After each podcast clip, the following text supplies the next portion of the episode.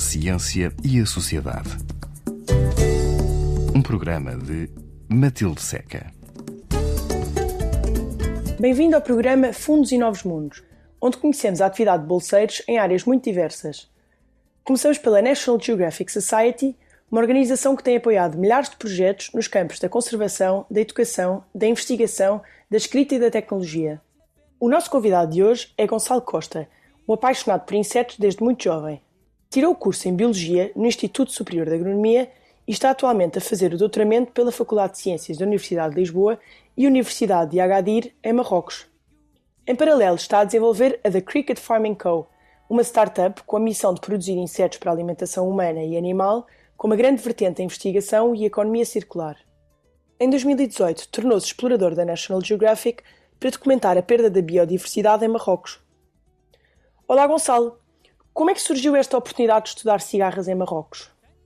Uh, eu fiz meu mestrado na Faculdade de Ciências, em, em Biologia da Evolução e Desenvolvimento, e nós estávamos, uh, naquela altura, de começar ali a escolher as teses de mestrado. E tinha contactado um professor para estudar escaravelhos, uh, só que não fiquei muito convencido, que ele disse, ah, tenho ali uns quantos bichos na gaveta. Eu disse, pá, não é isso que eu quero. Estava a, conf a confidenciar isso com um amigo meu, estávamos a passar pelo gabinete da minha atual orientadora de doutoramento, e eu disse: Olha, aquela professora está a fazer uh, com cigarros marroquinos e tem lá novas espécies e é bada fixe. E eu: Olá, professora, como está? Sou o Gonçalo. Uh, ouvi dizer que tem cigarras para descrever. Pronto, quero fazer a minha tese consigo. Uh, tinham aparecido novas espécies e era preciso saber mais sobre elas? Portanto, a equipa tinha feito duas expedições, uma primeira super exploratória em 2013 e depois uma mais a sério com uma bolsa da Linnean Society em 2014. E desde então os, os, dados ficaram na gaveta, ou seja, as cigarras, os sons que nós coletámos, porque isso é uma coisa que ainda não disse, porque uh, os sons das cigarras permitem com que nós as consigamos identificar, porque elas são muito parecidas, elas têm milhões de anos de história, mas mantiveram-se mais ou menos na mesma.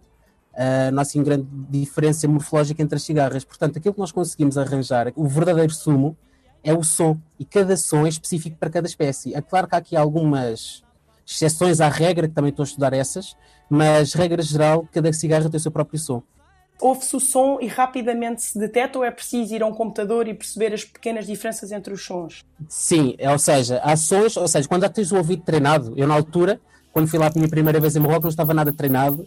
Nós, nós o que é que nós fazemos? Usamos uns microfones muito bons, é, que são caríssimos, são da Amarante, uh, para nós conseguirmos gravar os sons. Então, tenho várias fotos minhas no campo que estou assim, com um pompom enorme na mão, assim, bué caladinho, sem respirar nem nada que é para não assustar a cigarra. E depois nós levamos esses sons para o, para o laboratório, analisamos no nosso computador, agora o meu laboratório em minha casa, uh, analisamos no computador, vemos uh, uma representação visual do som das cigarras, que é, às vezes tem uma estrutura espetacular, e com isso nós conseguimos então, ok, dizer esta cigarra tem um canto diferente desta por causa disto, disto e disto, e talvez e nós uh, arranjamos argumentos para dizer que é uma nova espécie, porque não vamos só pelo som ir pelo som era um bocadinho, pronto, estar a reduzir a quantidade de bioticidade, a quantidade de magia que as cigarras têm, toda, toda esta vida tem, a dizer, ok, só por causa de este ter assim mais um tsk, que é uma nova espécie. Não, nós pegamos nisso, pegamos nos dados ecológicos, pegamos uh, na morfologia, ou seja, nas, nessas características que às vezes pouco mudam, mas pronto, nós olhamos para as genitálias, conseguimos atribuir um género, que isto é, vai ir por caixinhas, vai ir por etapas, e depois nós olhamos para a genética e dizemos, ok, temos aqui estes argumentos todos, que nós reunimos e então nós propomos esta espécie. Propomos este ser que nós encontramos, este grupo de seres com características muito parecidas, para ir para a nova espécie. Há pequenas diferenças, geralmente na genitália, mas quando se vai para baixo do grupo, ou seja, as cigarras são muito parecidas, as espécies dentro do género, portanto, por exemplo, o género Tetigetalna, que é um género que eu descrevi uma nova espécie, tem três espécies hum, na Península Ibérica. Quatro das que estão em Portugal é Tetistalna argentata, Mariai, José e Estrelei. Temos quatro destas espécies. São elas extremamente parecidas. Na genética também são muito parecidas, principalmente uh, argentata e Mariai. Aquilo que nós chegamos à conclusão é que só mesmo pelo som conseguimos distingui-las. Conseguem logo perceber em campo que o que estão a ouvir é novo? Há ali, há ali qualquer coisinha que tu ouves assim, pá, isto aqui, este som eu nunca ouvi. Mas, por exemplo, Uh, há umas cigarras que têm os sons muito parecidos, que nós já estávamos, já estávamos nos últimos dias da expedição, já estávamos cansados, e nós não demos muito por ela, mas afinal é uma nova espécie. Mas que tinham gravado e há mesmo apanhado algumas. Tínhamos gravado, sim, sim. Como é que se apanham as cigarras? Há cigarras e cigarras. Nós temos, vou dar o exemplo cá em Portugal, porque pronto, estamos cá em Portugal e é mais fácil também dar o exemplo. Nós temos umas quantas cigarras uh, que são muito pequeninas, que é timpanistal na gástrica. Uh, essas até que são bastante fáceis de apanhar, porque uh, quando elas estão no campo, elas gostam só de cantar em arbustos. Muito dificilmente vão para árvores ou árvores mais altas, que seja. E tu ouves. E quando elas uh, assustam-se, elas fazem. Pum, depois continuam. Então nós conseguimos ir lá e apanhamos com as redes, mas é difícil. Mas com as redes, enquanto está no arbusto, é que apanham? Ou vemos, ou dizemos, está aqui, portanto, acho que está aqui, portanto vou tirar a rede e às vezes bora lá tentar, porque é difícil, porque as cigarras geralmente não são como outros grupos de, de, insetos que são atraídos pela luz, por exemplo, as traças. As traças geralmente o que se faz é à noite mete-se um lençol, aponta-se uma luz e depois tudo o que vier à rede é peixe. Ou então uh, armadilhas no sol, não, as cigarras tens que ir uh, ativamente atrás delas e para ver se as consegues apanhar. E há cigarras que são muito, muito, muito difíceis. Nós temos aqui em Portugal duas peças de cigarras que são as tibicinas, que elas cantam só tipo nos postos mais altos e nas árvores mais altas, e estás a ver como é que é para apanhar isso, só mesmo com muita sorte. Depois elas fogem, então estás numa árvore, e depois olhas, está na árvore no lado e assim, não, não dá, não dá. Essas aí então são especialmente difíceis. Há uma coisa que eu gostava de, experimentar mais na, na, na Guiné-Bissau, que também trabalho lá, que é saber qual é, é a, a árvore em que a cigarra está a cantar, depois, à noite, chegar lá, meter armadilhas luminosas, que elas às vezes são atraídas, e nós conseguimos talvez apanhar a cigarra. As outras armadilhas de chão é para que tipo de insetos? Uh, geralmente para insetos que gostam de, uh, gostam de andar pela terra, nomeadamente escaravelhos, às vezes também aranhas apanha-se. Uh, geralmente são insetos, insetos ou um, artrópodes que andam pelo chão. Este tipo de redes de, de, que o Gonçalo fala são aquelas redes que nós vemos para apanhar borboletas. Sim, sim, sim, sim, são essas, são essas. Já parti umas quantas. A minha primeira cigarra que eu apanhei esborrachei-a toda e foi a primeira cigarra que eu matei. Mas depois costumo tanto metê-la dentro do tubo de, com álcool etílico, acho que é para mim a forma mais rápida de morrer e também de preservar os tecidos, que é para depois fazer análise genética, mas costumo. As outras que se apanham para estudo também são, são colocadas logo em álcool? Ou algumas que sejam recolhidas e que são mantidas vivas? Nós fazemos isso quando nós não conseguimos gravar o som no campo imediatamente. Por exemplo, houve uma vez que nós fomos a Marrocos, uh, quando fomos na nossa expedição em Midelt, Uh, e havia lá uma espécie que não estava a cantar nesse dia. Então nós guardámos, levámos umas quantas, e depois no quarto do hotel nós ouvimos elas a cantar, e depois nesse dia, no dia seguinte, fomos lá outra vez ao sítio e ouvimos lá cantar e conseguimos gravá-la bem. Mas às vezes nós queremos gravá-la no laboratório, até porque é muito mais fácil de gravar o som, consegues, tens muito menos variáveis, tipo vento, carros a passarem, uh, e às vezes isso então ajuda um bocadinho a limpar o som e ficar mesmo bonitinho para a publicação. Um, mas geralmente nós fazemos isso também para tirar fotos. Qual era exatamente o objetivo do trabalho de campo em Marrocos? É assim, o nosso objetivo, portanto, foi assim uma, uma amostragem oportunística, ou seja, nós temos ainda alguns dados que já, já trabalhámos dos anos passados, uh, mas nós queríamos, ok, temos já uma amostragem bastante forte do norte de Marrocos, do Rif e do Médio Atlas, vamos explorar o sul o sul é completamente novo. Até mesmo as espécies que estão dadas para Marrocos de cigarras uh, são todas dessa zona. No Anti-Atlas, portanto, uma breve história de geografia de Marrocos, tens o Rif cá em cima, depois tens o Médio Atlas, depois tens o Alto Atlas e depois embaixo ainda tens o Anti-Atlas. Portanto, são três cadeias montanhosas que, são, que formam o Atlas e depois em cima tens o Rif. Uh, e nós fomos, e a maior parte das cigarras é Alto Atlas, Médio Atlas, Rif, Costa também, e nós fizemos, epá, vamos ao, ao Anti-Atlas, fomos encontrarmos uma nova espécie, logo assim nos, nos primeiros dias. Isto logo na primeira expedição? Isto, isto aqui foi em 2018, já foi na National Geographic. Aqui em 2013 e 2014 não estava ainda na equipa. Então foi quando fizeram mais o norte? Sim. Isso foi completamente exploratória. Isto é em 2013 e 2014. Depois em 2018 já estávamos um bocadinho mais informados daquilo que nós íamos procurar. Então fomos já mais para o sul. Foi a existência desta bolsa que permitiu a total liberdade de escolha de onde ir? Para mim sim, porque eles não davam restrições. Foi mesmo completamente à exploração. Há pessoas que não gostam disso, mas pronto, eu agora estou a fazer o meu doutoramento, continuar com cigarras, já com base em dados mais fundamentados, graças a essas três expedições. O tema de, de, da bolsa de investigação da National Geographic e o tema do doutoramento não são exatamente a mesma coisa. não é bem a mesma coisa, mas vou partir da, da, informação que eu recolhi em Marrocos. Portanto, a minha bolsa de Marrocos foi também focada um bocadinho na, nas alterações climáticas e nas perturbações dos habitats das cigarras. E porquê é que isto é importante? Porque as cigarras, quando nascem, elas ficam, tendem a ficar no mesmo sítio, ou seja, elas não se dispersam para um outro campo ou para, ou para um sítio mais próximo, mais adequado às necessidades delas. E o que acontece é que em Marrocos, principalmente no Médio Atlas, tu tens um alto, uma, tens muito, muito, muito gado caprino e ovino.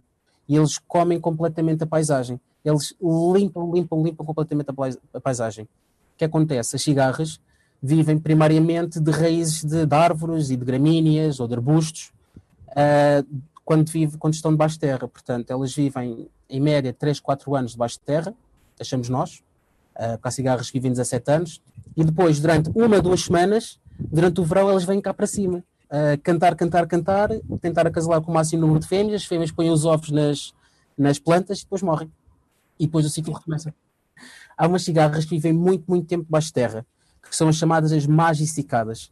E depois existem várias espécies de cigarras, e depois há uns um, fenómenos de explosão de cigarras em tudo o que é sítio há cigarras, que é uma estratégia contra os predadores, ou seja, vamos dar de comer aos predadores o máximo possível, ou seja, que é para depois as outras que ficam e os predadores estão saciados, uh, conseguem se reproduzir. Portanto, existem milhões e milhões e milhões de cigarras naqueles sítios. Este ano foi agora a Brut X, a Brut 10, de, ali em Chicago, em que houve uma, uma explosão de cigarras, porque depois existem vários sítios uh, que elas emergem uh, ciclicamente. Portanto, agora, naquela Brut X, nessa área da Brut X, uh, só daqui a 17 anos é que vão aparecer outra vez. E é uma, é uma espécie que é comum a muitos sítios. Já falámos então, isso é Chicago, Estados Unidos, já falámos de Marrocos, Portugal.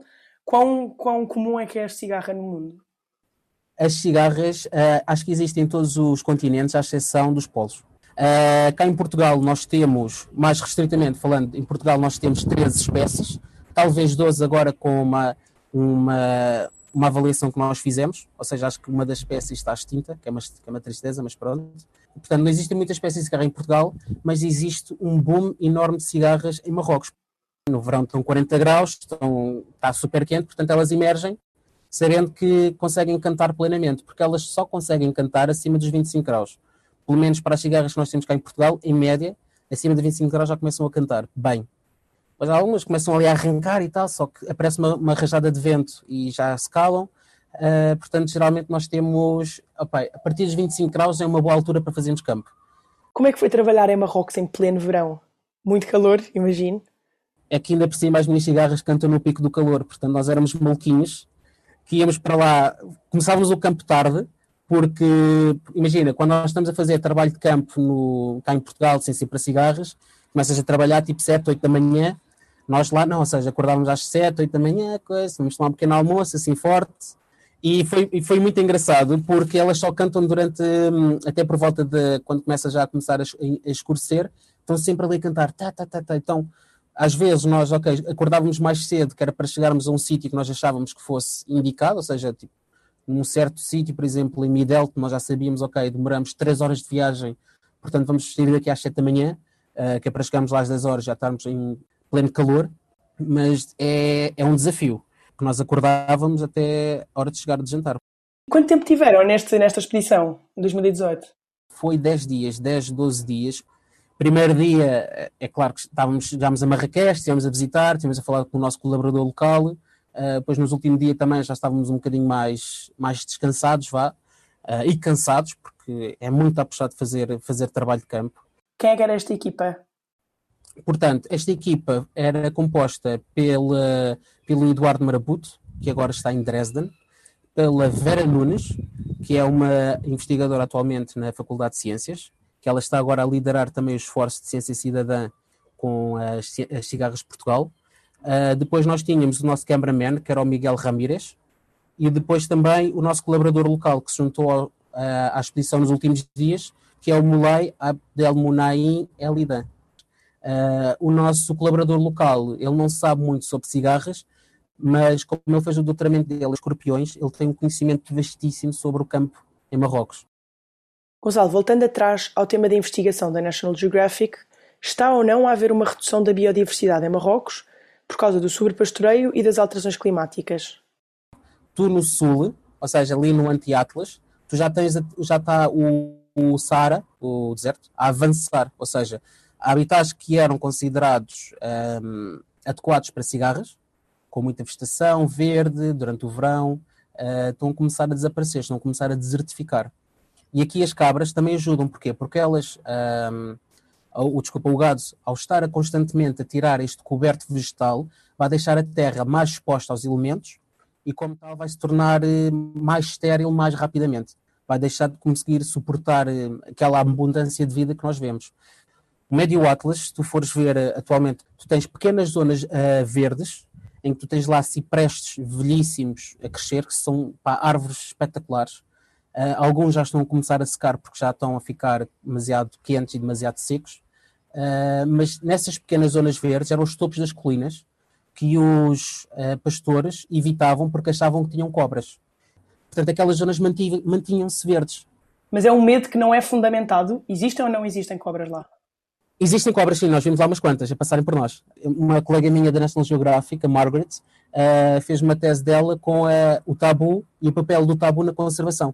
Porque há sítios que as pessoas não vão, porque são consider considerados sagrados, ou são mágicos, ou porque acontece lá alguma coisa mal às pessoas, então as pessoas evitam ir lá, evitam entrar nestes sítios, e como tal a natureza continua lá pristina. E é o que está a acontecer nestes pequenos topos das colinas.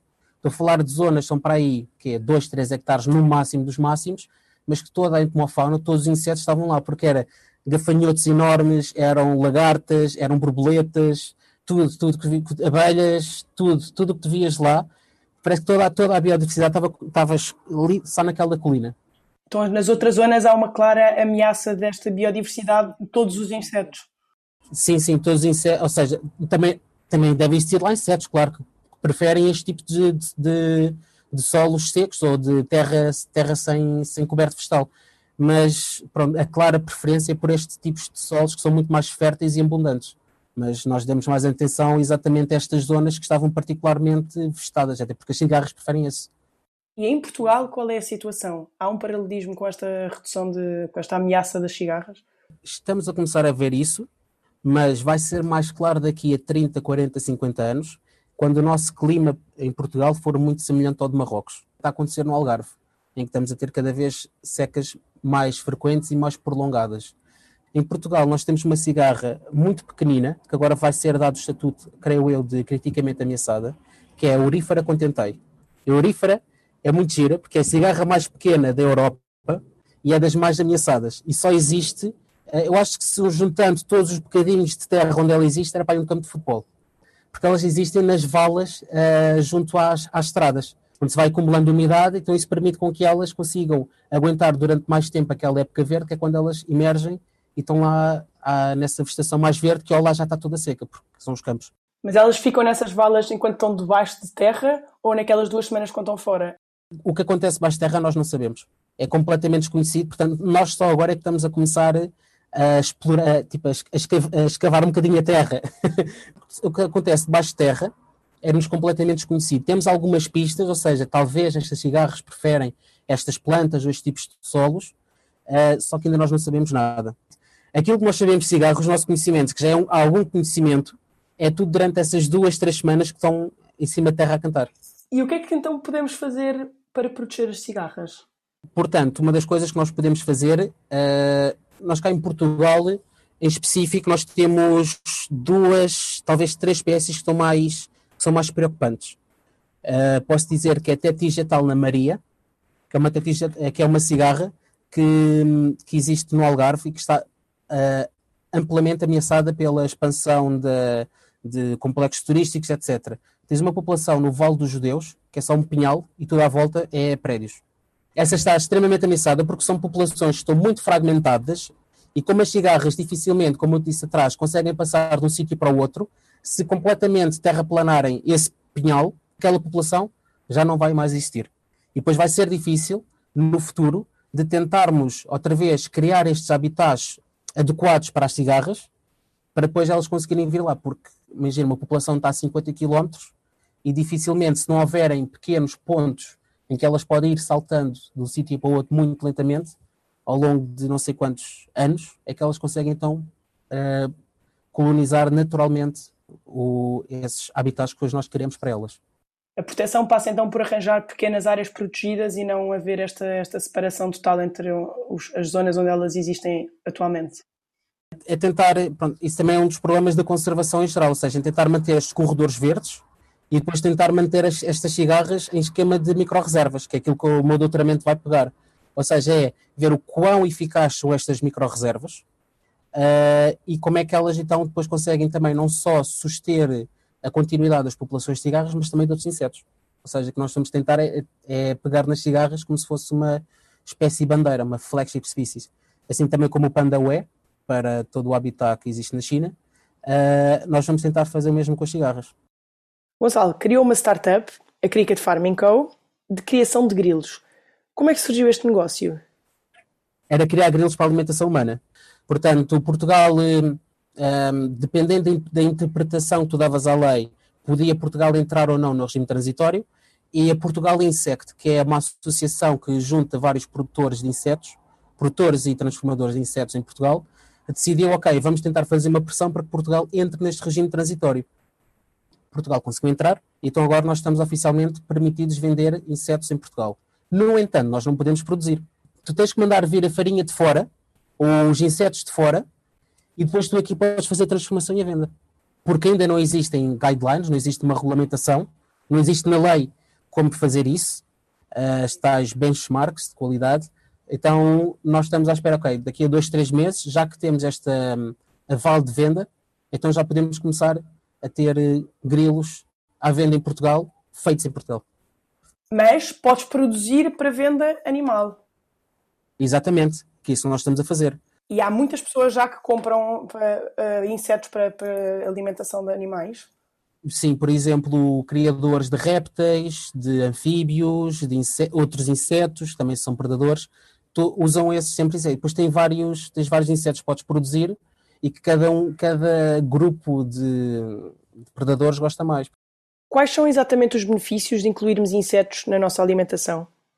Nós, quando damos um quilo de, desculpa, 10 quilos de comida a uma vaca, ela produz apenas um quilo de carne.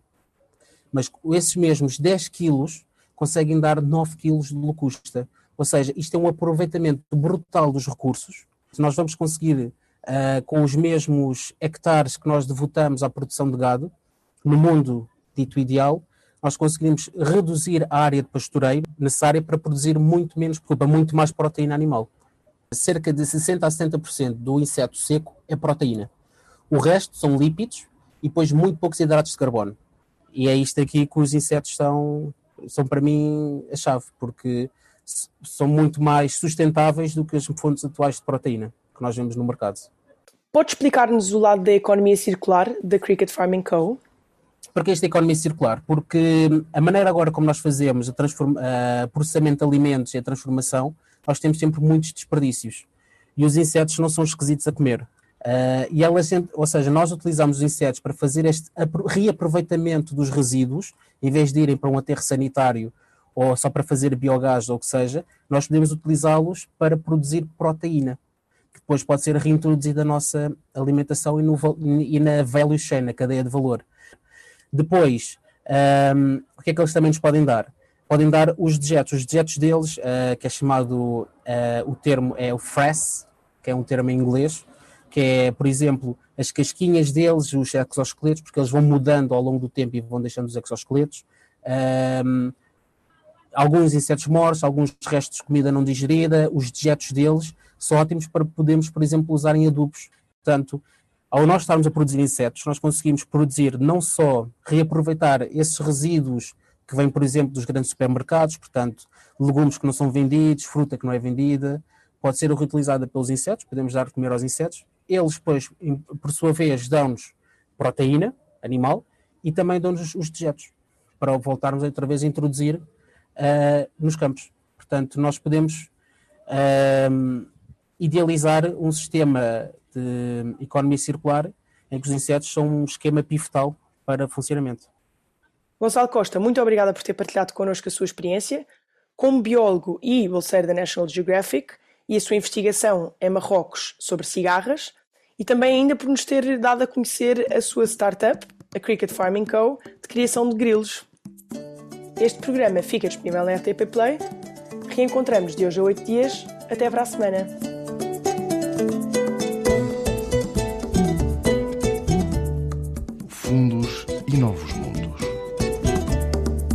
projetos para a ciência e a sociedade. Um programa de Matilde Seca.